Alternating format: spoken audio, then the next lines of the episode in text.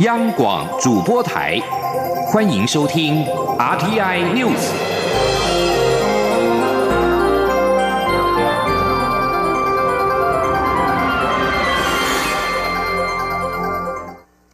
各位好，我是主播王玉伟，欢迎收听这节央广主播台提供给您的 RTI News 新闻。首先带您关注。外交部长吴钊燮今天在立法院报告表示，中国动作频频，不排除今年会有邦交争夺战。而针对友邦的邦交动态，我政府应该是守得住。至于我方缺席世界卫生组织 WHO 流感疫苗选株会议仪式，吴钊燮表达高度遗憾，但强调这是原则问题。因为台湾参与世界卫生组织活动，居然要先得到北京的同意，我政府对此无法接受。前天记者王兆坤的采访报道。外交部长吴钊燮在立法院外交委员会报告表示。踏实外交推动至今的第一个重要成果，就是各邦交国关系目前都相对稳定。但吴钊燮又在报告中指出，不排除北京夺取我邦交国。立委罗志正质询邦交国关系究竟稳定还是不稳定？吴钊燮答询指出，邦交国的关系目前是相对稳定，但也看到中国的动作加多，所以有可能在今年会有邦交的争夺战。啊，当然是有这个可能性。那守得住吗？守守得住吗？应该是守得住。我们外交部目前是非常努力的，在维系我们的这个邦交，而且透过这些友盟国家、理念相近国家，希望能够一起来努力。关于世卫组织上个月在北京举行流感疫苗选株会议，我方在当天凌晨才收到邀请函一事，吴钊燮受访时认为，台湾人民被排除在外，世卫组织有检讨必要。而他在答询时也指出，我政府对此事要表达高度遗憾。立委陈曼丽质询指出，我方既然收到邀请，为何仍决定拒绝出席？吴钊燮回应表示，这是一个原则问题，因为我方专家官员要参加世卫组织活动，为何需要得到中国的同意？吴钊燮说：“我们应该是透过世界卫生组织去申请参加这些会议。那如果说事事都要经过北京同意的时候，这个是我们没有办法接受的。那第二个就是说，涉及到啊另外一个原则的问题，就是说，为什么我们要去参加世界卫生组织的这些专家技术会议的时候，必须要等到最后一刻才知道？此外，针对蔡英文总统今年的出访计划，吴钊燮表示。”今年编列的总统出访预算是两次，但因为会遇到总统大选，看起来大家需要花很多时间在国内，所以原则上是规划两次，但能否符合规划，则尚未确定。中央广播电台记者王兆坤台北采访报道。继续关注的是能源议题。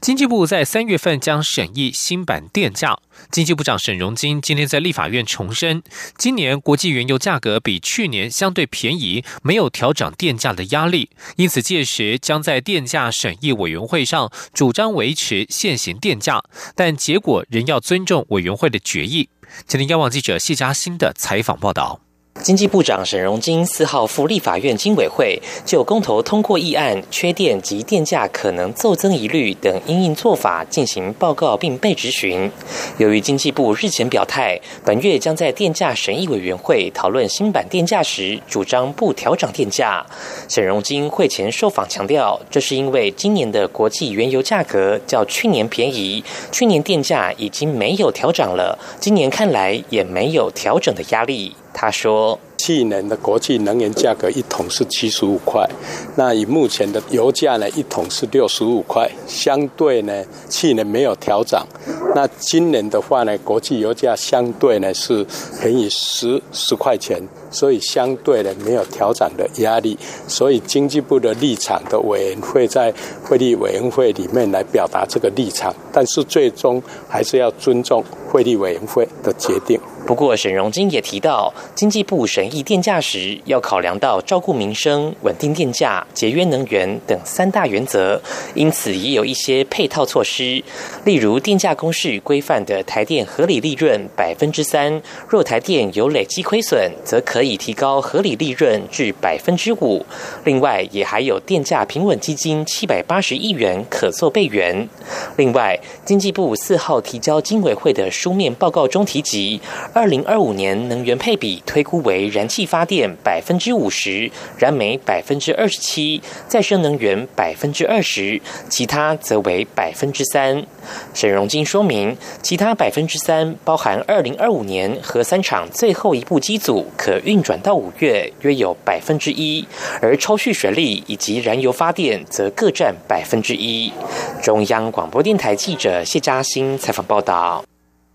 至于未来电价的成长，根据经济部最新预估，二零二五年平均电价每度落在新台币三点零八到三点三九元，高于先前的预期。经济部长沈荣金说明，主因是深澳电厂改为燃气机组，以及半导体大型投资、台商回流、气候变迁、车辆电动化等因素拉高用电成长率所致。沈荣金也强调，电价涨幅有其天花板，每次最多就是调涨百分之三，超出者会以电价平稳基金七百八十亿元来填补。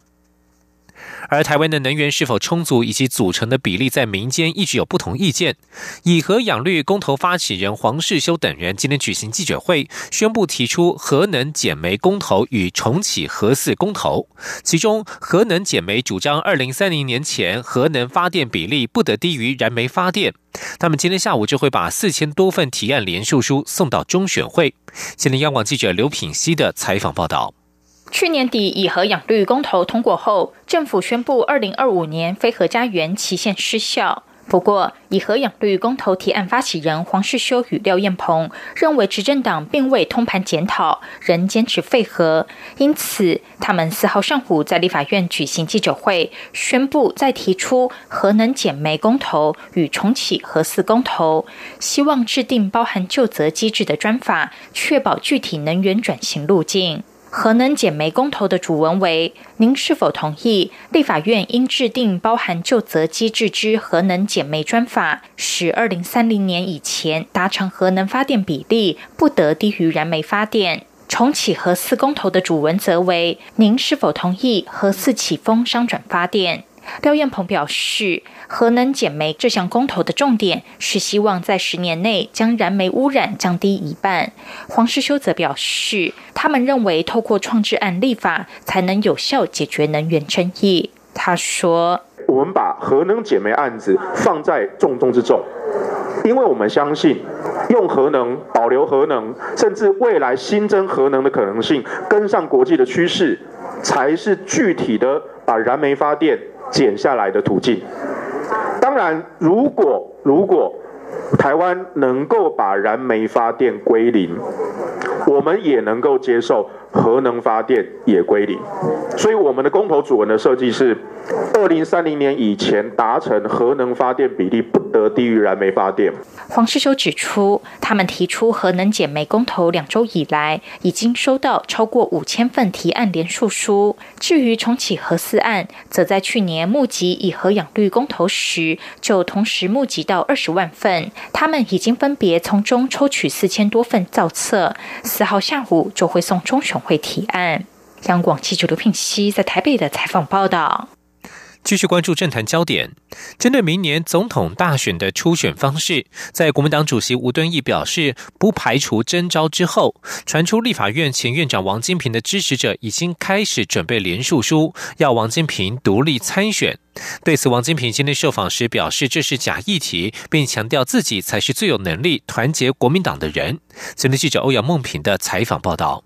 国民党中央在二月底确认，明年总统大选初选将采取党员投票占三成、民调占七成的方式进行。但是，党主席吴敦义事后表示，为求胜选，也不会排除征召的方式。有媒体报道指出，立法院前院长王金平的支持者对此相当不满，担心初选是玩假的，因此有支持者已经准备好连署书。劝进王金平独立参选。王金平四号上午被媒体问到时，否认此事。他说：“他们希望你独立参选，已经开始准备联署书。”没有这回事啊。院长，可是我外界分析说，如果你有要坚持选到底的心，蓝营内部可能会有分裂危机。你怎么看这样的评论？我讲过，我是最有能力来团结国民党的人，所以你刚才讲的问题是假议题啊。对于外界揣测国民党可能征召高雄市长韩国瑜，王金平仍表示这是假议题，他现在不回答这类问题。对于前总统马英九公开支持新北市前市长朱立伦，王金平表示他们两人本来就是一起的，有什么好奇怪？至于这样是否代表分裂，王金平说怎么会，并再度强调自己才是最有能力团结国民党的人。中央广播电台记者欧阳梦平在台北采访。报道，继续关注两岸焦点。中国领导人习近平可能面临领导危机。纽约时报报道引述中共内部人士指出，在政治局的会议上，有人拍桌子批评习近平的现行政策。上海政治学者陈道颖表示，当局在元月底公布了一份中共中央关于加强党的政治建设的意见，就是因为习近平在中共内部遭遇批评，而这份文件也是对两会代表发出的警告。中国一年一度盛大的两会从三号起陆续登场，北京维安大幅升级，空前的保安措施让北京市民惊慌。一张人民代表居住的宾馆被铁丝网围起来的照片，引发了“人民怕代表还是人民代表怕人民”的讨论。而根据报道，现在前往北京的乘客和邮件都必须进行二次安检，除了严格拦截入京上访，赵子阳的前秘书包同、独立记者高瑜、维权律师卜志强、天安门母亲群体人权斗士胡佳，都已经被列入首波高度监控的重点人物。香港十九个犯侵犯。侵犯民主派的专业团体在三号发表联合声明，要求修订逃犯条例过程当中，把中国和澳门排除在遣返目的地之外。针对一些没有与香港签订引渡逃犯互助协定的地方，港府日前建议修订逃犯条例，以个案形式处理与这些地方的移交逃犯申请，当中包括了中国大陆、台湾和澳门。泛民方面一直反对相关的修订，担心今后沦为港府把政治犯移交中国的借口。十九个被视为亲泛民阵营的团体三号发表联合声明，表达他们的忧虑。声明指出，一旦香港法庭可以把香港境内的人移交给中国受审，一国两制的界限会加速模糊，而且没有妥善保障港人接受公平审判的权利。假使日后港人在外地蒙冤受屈，港府难以为港人平反。这些团体促请政府缩小修订范围，把适用的地区仅限于增加至台湾，而不包括中国及澳门。即将将焦点转到美洲贸易战，《华尔街日报》三号报道，美国与中国即将达成重大贸易协议，双方渴望调降在贸易战期间所课征的部分关税。如果美中能够达成协议，将受到金融市场的欢迎。全球金融市场因为这一次贸易冲突蒙受重大损失。报道指出，上个月在华盛顿举行的谈判缩小了双方的旗舰，这意味着美国总统川普与中国国家主席习近平三月底会面前，美中可能达成协议。但是，报道人强调，双方仍存在一些障碍，协议可能招致各自国内的批评，都认为向对方让步太多。中国方面已经考虑同意降低关税或放宽对农产品、化学和汽车产品的限制，并且提出加速移除外国业者在汽车部门的投资限制，以及调降目前为百分之十五的进口汽车关税。将焦点转到委内瑞拉。委内瑞拉反对派领袖瓜伊多三号宣布，他在一周以来马不停蹄走访拉丁美洲盟邦之后，即将返国。他并且呼吁民众四号在全国各地展开马杜反对马杜洛总统的新一波示威行动。瓜伊多在推特发文宣布即将返国，要求全国人民在明天上午十一点（台湾时间今天晚间十一点）动员起来。分析家认为，一旦瓜伊多现身委内瑞拉，将对四面楚歌的马杜洛政府构成立即性的挑战。他们必须决定是否要因为违反旅行禁令而逮捕瓜伊多，并且招致国际的强烈谴责，或者准许他平安无事入境。以上新闻由王玉伟编辑播报，稍后请继续收听央广午间新闻。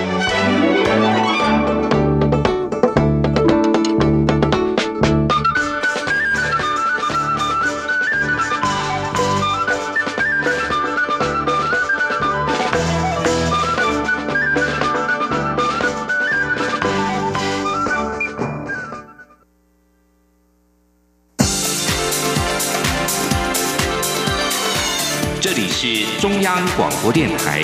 台湾之音，欢迎继续收听新闻。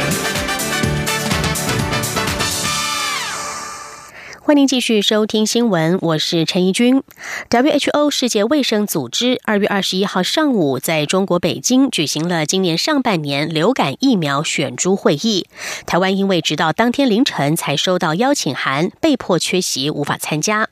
卫生福利部机关署今天表示，缺席影响的结果就是让台湾无法在第一时间掌握防疫资讯情报，影响台湾民众健康，对我方并不公平。记者江昭伦的报道。机关署副署长罗一军指出，世界卫生组织每年都会举办两次流感疫苗选出会议，一次是在二月在北半球举办，一次是八月在南半球举办。台湾从二零一四年以来，每年都会派专家参与。但今年二月份却因为直到会议召开前一刻才收到邀请函，因为准备不及，只好被迫缺席。罗义军表示，他们往年主要都是配合外交部指示，因为今年在中国北京举行，外交部认为只发邀请函的动作背后有政治因素干扰，为了坚守台湾原则，加上时间太匆促，台湾只能被迫缺席。罗毅军指出，尽管会议结果都可以从事后网站上得知，但关于防疫许多细节，如专家决定疫苗选哪些品种病毒的考量，以及疫苗的特性、防疫效果关联性，专家对于下一季流感疫苗趋势的评估等，就无法在第一时间掌握，对台湾民众健康并不公平。罗义军说：“我认为说。”其实这个会议既然是公开的会议哈，连药厂的代表都可以参加的话，应该是不要让我们台湾哈这个因为一些一些可能政治因素哈被排除在外，这样对于我们的国民的健康来说，还是有一个呃。有一个损失，就是有一个影响跟损失在了。我们我们还是会全力做好我们防疫能够收集到的情报资讯哈。但是我想，别的国家可能很容易可以在开会中拿到的资料，我们要花上可能呃三倍五倍的精力才能够取得的话，对我们也不是很公平。此外，由于此届世卫疫苗会议结果，其中一支 A 型 H3N2 因为流行病毒株互有消长，尚难决定，要等到三月二十一号才公布。这也是世卫组织首度延后公布病毒株，恐怕将影响到今年疫苗施打时程。机关署正密切注意，并与疫苗厂保持联系。如果我们呃在三月中下旬确定可以改用四价疫苗哈的话，那我们就可以赶快跟疫苗厂这边来联系下单，让他们可以尽快把我们排入优先的顺位，这样才能够赶得及在半年后能够衔接上我们，希望可以在十月份能够顺利来开打。尽管这次世卫流感疫苗选出会议，台湾被迫无法参加，但机关署强调，台湾仍会善尽防疫责任，未来也会与外交部努力合作，推荐国内专家参加相关会议，掌握第一手防疫情报。中国电台记者张超伦台北采访报道。关心财经方面的消息，美中贸易战再加上有全球版肥咖之称的共同申报准则 （CRS） 上路，吸引了庞大海外台商资金汇回台湾的需求。目前，行政院长苏贞昌已经同意订定台商资金回台专法。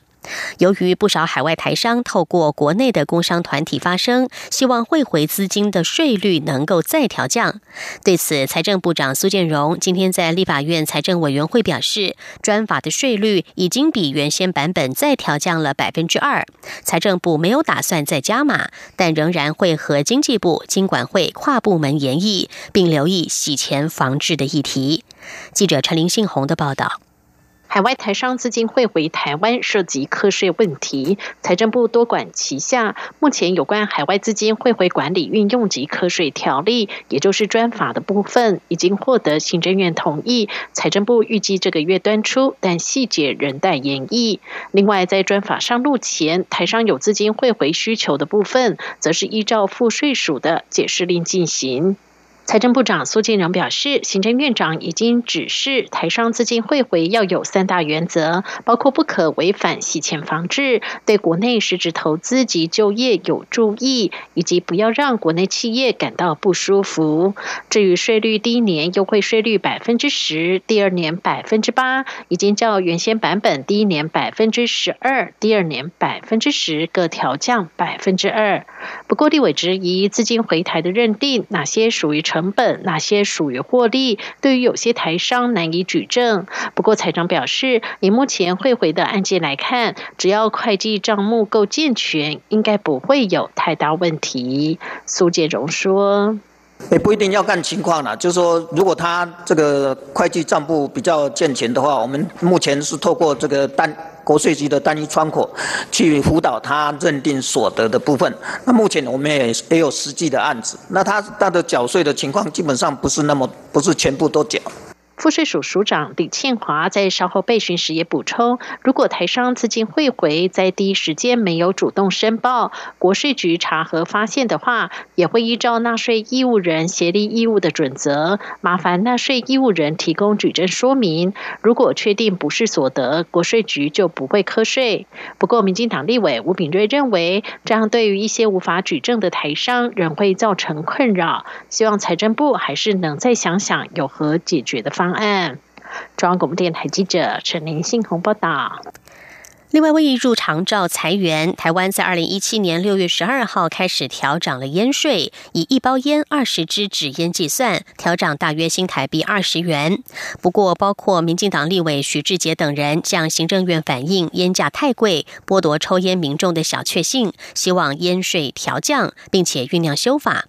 财政部长苏建荣今天在立法院财政委员会备询的时候，对此表示，烟税是否调降会再做评估，也得和卫福部再沟通。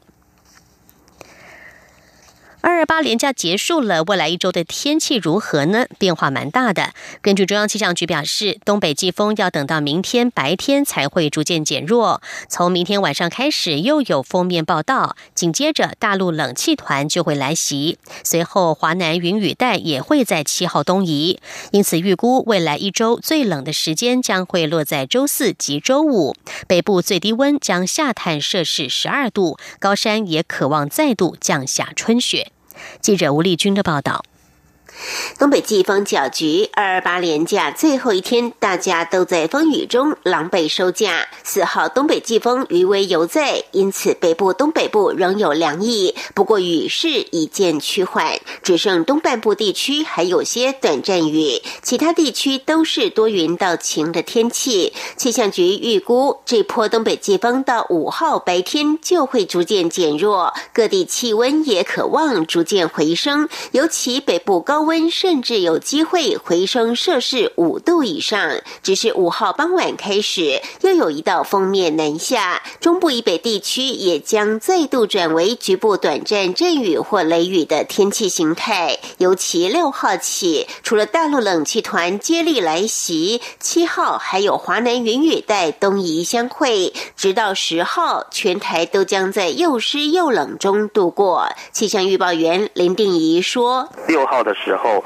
由于锋面通过以及大陆冷气团南下，北部以及东北部地区将会转冷，中部以北还有东北部地区仍然会有阵雨或雷雨的现象。然后从七号一直到十号这段时间，由于华南雨雨区东移的关系，所以水汽是比较丰沛的，北部还有东半部地区都会有阵雨，并且会有局部较大雨势发生的几率。气象局也预估，未来一周最冷的时间将落在周四到周五两天，包括三。三千公尺以上的高山也渴望再度降雪。林定仪说：“东部以北还有东北部地区最冷的时候，大概是七号到八号这段时间，就是早晚会比较凉，尤其是清晨的时候，最低温大概就是十二十三度左右。这段时间，像是七号啊、八号啊，比较高的山可能有降雪机会。另外，气象局也提醒，五号晚间到六号，西半部地区以及金门。马祖容易有低云或浓雾，交通往返请特别留意。中央广播电台记者吴丽君在台北采访报道。关心国际的消息，在川金二会之后，美韩军方停止了行之有年的关键决断和要鹰联合军演，改为举行代号为“同盟”的联合军演。从今天起到十二号展开，日程和规模都大幅的缩水。北韩对此将会做何种反应，引人关注。与以往的关键决断来相比，这次参加演习的兵力大幅减少，演习日程也减半，而且还取消了反击训练。南韩军方人士表示，同盟演习假设所有危险情况，以维持全方位军事戒备态势为宗旨，规模则是根据韩美联合防御态势和当前安全局势等因素来协商决定。美国总统川普三号表示，北韩大型军演喊卡，这么做既能够省钱，又能够缓和与北韩的紧张关系。川普上个月底才刚在越南和北韩领导人金正恩举行第二次高峰会，但是由于双方对解除制裁的程度互有歧见，会谈草草结束，并且没有发布共同宣言。不过，两国也都表示将持续就朝鲜半岛非核化进行对话。阿尔及利亚民众大规模的抗议，总统包特夫里卡寻求五连任。数以万计的抗议群众在三号一整天在阿尔及利亚各大城市进行示威，他们要求八十二岁的包特夫里卡下台。示威群众挤满了阿尔及尔市中心，人数逼近一号的抗议规模。这也是二零一一年阿拉伯之春起义浪潮之后最大规模的示威之一。面对排山倒海的抗议，包特夫里卡三号宣布，如果他在四月的大选当中连任成功，将不会做完整个任期，将会提前下台举行大选。已经在位长达二十年的包特夫里卡年迈多病，自从二零一三年中风之后，鲜少公开露面。他在三号透过国营电视台发表公开信，指出，如果他连任成功，他将会召开全国会议，定定提前大选的日期，而他本人将不会再竞选。包特夫里卡目前仍然在瑞士就医。依据阿尔及利亚总统府的说法，他是在瑞士进行例行性的检查。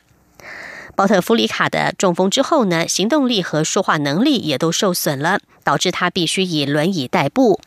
尽管他在健康状况以及能否完成总统任期的争论都不断，但是他是却在没有办法从事竞选活动，只在投票日当天坐着轮椅出现的情况下，仍然在二零一四年当选连任。欧洲议会选举将在五月举行。随着选情升温，欧洲安全官员正在全面的备战，防止与俄罗斯有关联的骇客可能影响投票的举动。欧洲联盟安全官员金恩上个星期告诉法国《阿尔萨斯报》，有很大的可能有人将试图操纵和扭曲欧洲议会选举。这次欧洲议会选举将是民粹主义者和疑欧运动对决亲欧洲的国际主义者。智库欧洲外交关系委员会在最近的一份报告当中就指出，已经很明显，这将是欧盟史上影响最深远的一次选举。一般认为，从协助民粹主义者和疑欧运动，将使得俄罗斯从中获得利益。因为这些人主张欧盟应该结束因为俄罗斯兼并乌克兰克里米亚而进行的制裁。官员表示，俄罗斯的最大威胁来自于三个方面：对政党发动骇客攻击，以及目标性的泄露敏感资讯，还有透过社群媒体发表攻占头版的讯息。这种手法在二零一六年的美国总统大选就曾经见识过。当时，俄罗斯骇客窃取民主党的资讯，并且外泄。英国今天推动一项全球性的惊奇贫穷基金和工作小组，将在二零五零年之前协助所有的妇女和女孩取得卫生用品，并且处理针对女性好朋友月经的污名化。英国政府表示，在贫穷国家的所有女性当中，根据估计，大约有半数在月事期间被迫使用碎布、衣服、草和纸来代替他们负担不起的卫生用品。英国政府承诺将对致力于终结全球经济贫穷现象的组织提供两百万英镑（大约折合两百六十四万美元）的经费，并且斥资二十五万英镑来设立一个结合了政府部门、慈善机构、民间企业的工作小组来处理这项议题。英国女性与平等部长摩丹特发表声明说：“女孩应该要能够专注于他们的教育和未来，而不会因为他们的惊奇感到忧心或难堪。”同时，也身为英国国际开发部长的摩丹特说：“这是一项全球性的议题。如果缺乏这方面的教育，世界各地的妇女和女孩们将无法朝向他们真正的潜能迈出步伐。”另外，联合国估计，由于缺乏设施，有十分之一的非洲女孩在月事期间无法上课，因此逐步走上了退学之路。像是在乌干达，就有女孩因为买不起卫生棉而被迫同婚，而且这种情况并不罕见。以上 T N News 刘成一。